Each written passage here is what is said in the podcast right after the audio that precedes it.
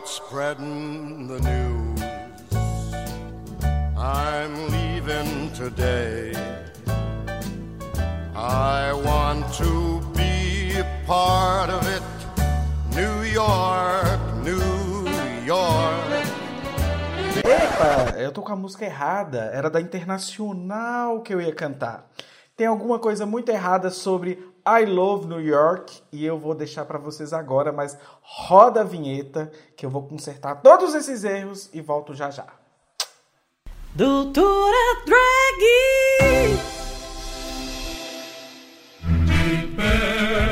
vítimas da fome. Pronto, agora eu acho que corrigi este erro, né, gente?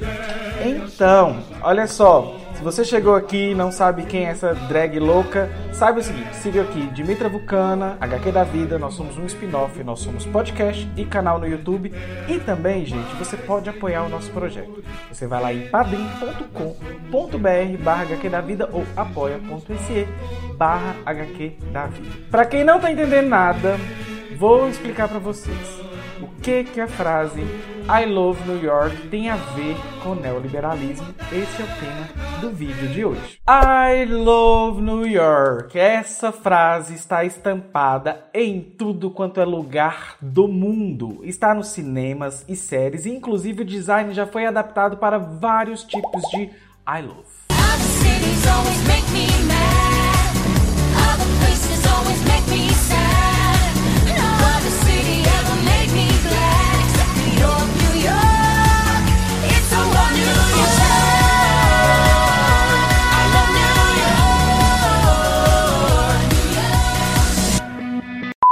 Mas em que contexto nasceu essa frase e por quê? Hoje eu vou falar para você sobre isso.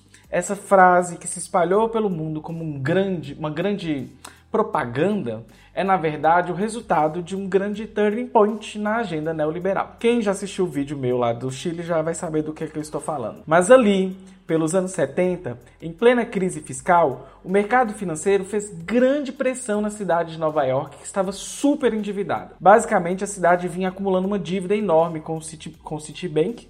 E aí, o que, que o Citibank fez? Ele impôs que só renegociaria a dívida com algumas condições que incluíam cortes na educação, saúde pública, serviços de transporte e o pior, os fundos de pensão dos trabalhadores deveriam virar investimentos.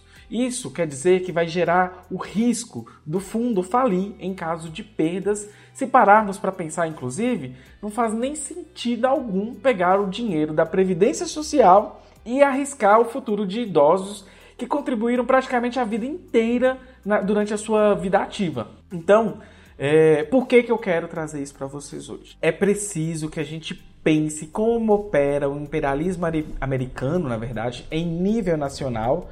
E olha que ironia, é, a cidade de Nova York ela foi vítima do mesmo golpe que o Chile sofreu nos anos 70 com a implementação da ditadura do Pinochet. Porém, o uso da força militar ele é só usado, gente, na periferia, na periferia do mundo, no caso que eu estou falando. Nos Estados Unidos, o golpe foi dado assim como uma, uma forma, uma maquiagem, uma coisinha assim que liberal ama do jeito que não parece que é opressor. E aí faz com que pareça que seja algo inovador para a cidade. Porém, o que de fato ocorreu foi um golpe que atingiu a classe trabalhadora de Nova York. É, direitos adquiridos foram solapados com toques de requinte e de classe. Então, ao contrário do que aconteceu no Chile, é importante a gente entender outros pontos e para isso a gente precisa pensar em algumas perguntas. Essas estratégias elas foram feitas por quem, baseada em que, para quem. Então, é, é daí que a gente consegue entender o, o, o, caminho que vamos trilhar aqui hoje. Basicamente, gente, o objetivo era redistribuir a renda e, como sempre, não é para os pobres, e sim para a elite que vinha perdendo a sua riqueza em meio à crise. E isso, assim, qual é a surpresa da gente ver essa redistribuição de renda dos ricos para os ricos? Mas basicamente é o seguinte: em toda grande crise, a elite começa a ficar menos rica e não dá pra gente dizer mais pobre. É a ironia de tudo. E aí sempre vai aparecer uma estratégia de redistribuição de renda. E lógico, sempre para os ricos. Na década de 70 em diante, isso foi como se fosse uma praga que se alastrou pelo mundo e essa praga se chama neoliberalismo. E aí, só para vocês entenderem, é, William Simon, ele é um secretário do Tesouro do governo Ford. Ele foi um que aprovou as medidas feitas no Chile e para lidar com essa situação de Nova York que eu estou falando, ele recomendou ao Ford que os fundos federais não fossem disponibilizados para ajudar a cidade, fazendo uma pressão para assinarem os acordos com o Citibank e também fazendo com que os desinvestimentos é, na área de educação, na área de saúde, transporte público, dentre outros, fossem feitos. Então, o resultado, pessoal, olha só, foi que as conquistas históricas da classe trabalhadora foram perdidas. A infraestrutura da cidade foi deteriorada, como o metrô, por exemplo. O resultado disso, é, tendo como o processo de desmantelamento, o assalto à classe trabalhadora, é, basicamente eles foram lá, destruíram e restauraram novamente. Eles destroem para construir. Mas essa construção é de outros ares. Né? Os banqueiros eles queriam, é, para manter seu projeto de acumulação de capital, o primeiro passo que eles têm é criar essa esfera de bons negócios, bom clima de negócios. E aí a cidade foi transformada em um centro turístico e cultural também. E essa imagem foi bem vendida, bem vendida. Daí o resultado da famosa frase I love New York. Por isso que eu trouxe isso no início do vídeo. Outro ponto de exploração na cidade foi o tal do Pink Money.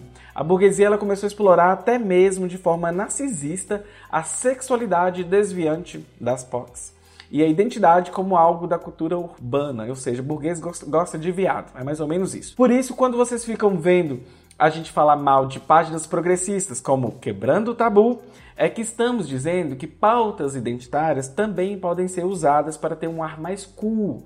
Ou seja, os progressistas, eles fazem uma agenda progressista, né, bonita, linda, mas existe uma agenda liberal por trás. E olha só, gente, a agenda liberal só enriquece os ricos. Então, basicamente, licença e liberdade artística promovida, foi, na verdade, foi promovida pelas instituições culturais, mas isso acabou levando para a neoliberalização até mesmo da cultura. É muito estranho, inclusive, pensar isso. A elite da cidade, então, ela demandava mudanças no estilo de vida, nichos de mercado nasceram, como na produção cultural, por exemplo. Nova York, então, virou o epicentro pós-moderno da experimentação cultural e intelectual. Os banqueiros reconstruíram a economia da cidade depois de destruí-la eles mesmos. E pior e triste é o meu gatinho no meu pé. Os banqueiros, gente, eles reconstruíram a economia da cidade depois de eles mesmos destruírem. E pior e triste ainda foi a gentrificação de espaços que ocorreu após as restaurações. A cidade virou uma grande área de investimentos e parcerias público-privadas ocorriam a todo momento. Mas lógico que feitas como? Assim como foi feita aqui no, no, no Brasil com a área de educação e outras áreas. Em portas fechadas e com cada vez menos é, participação popular e, em consequência, menos democrática. E isso é logo nas terras onde os liberais adoram defender, defender as democracias. Então, olha só, o significado da frase simples e que se espalhou o mundo afora, I love New York, tem muita coisa. E por trás dela há um projeto de neoliberalização, precarização da saúde, educação e transportes públicos. Um golpe requintado, moderno, sem uso de força física.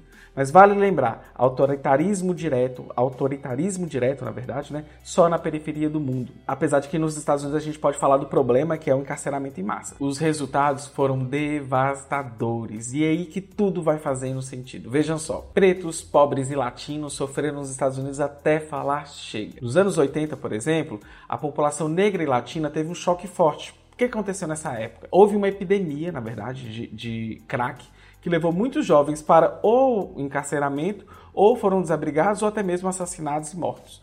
Nos anos 90, a gente teve a epidemia de HIV e AIDS. E aí, o Harvey, né, que é a indicação que eu vou deixar aqui para vocês, ele fala: para alguns roubar era um, algum, um ato, na verdade, que algumas pessoas pobres encontraram para o problema da redistribuição, o que, que acabou, na verdade, criminalizando, marginalizando grupos e comunidades, e no caso os pretos e latinos.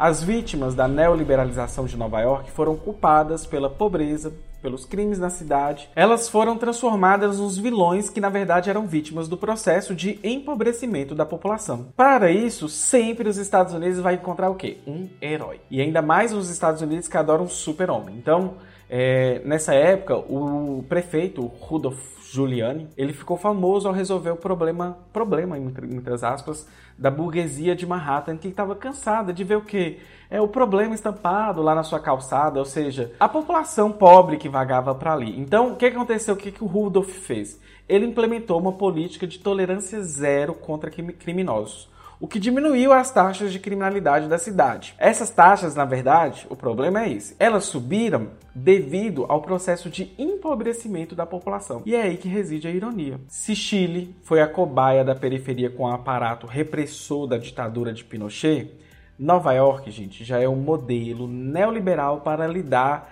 em nível nacional com o governo do Reagan na época era o Reagan. Mas em nível internacional, nós temos aí o FMI atuando. E a ironia de tudo é que eles empobrecem a população, enriquecem ainda mais os ricos e depois propõem soluções que envolvem sempre o quê?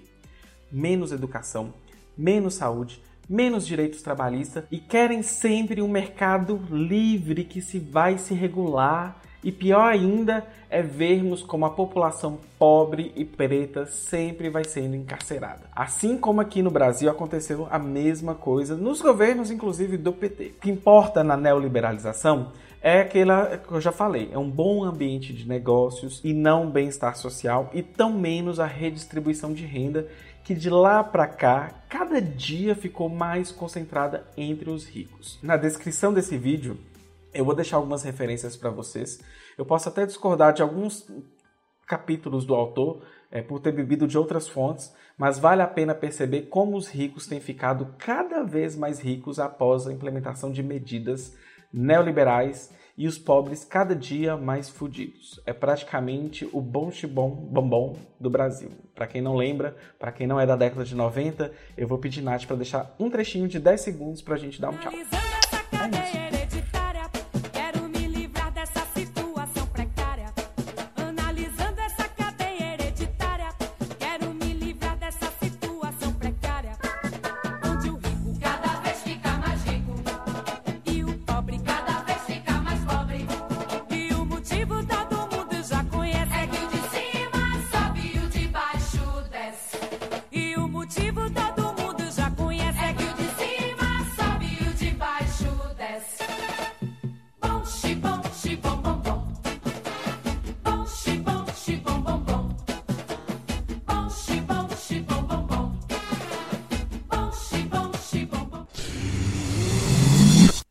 staff.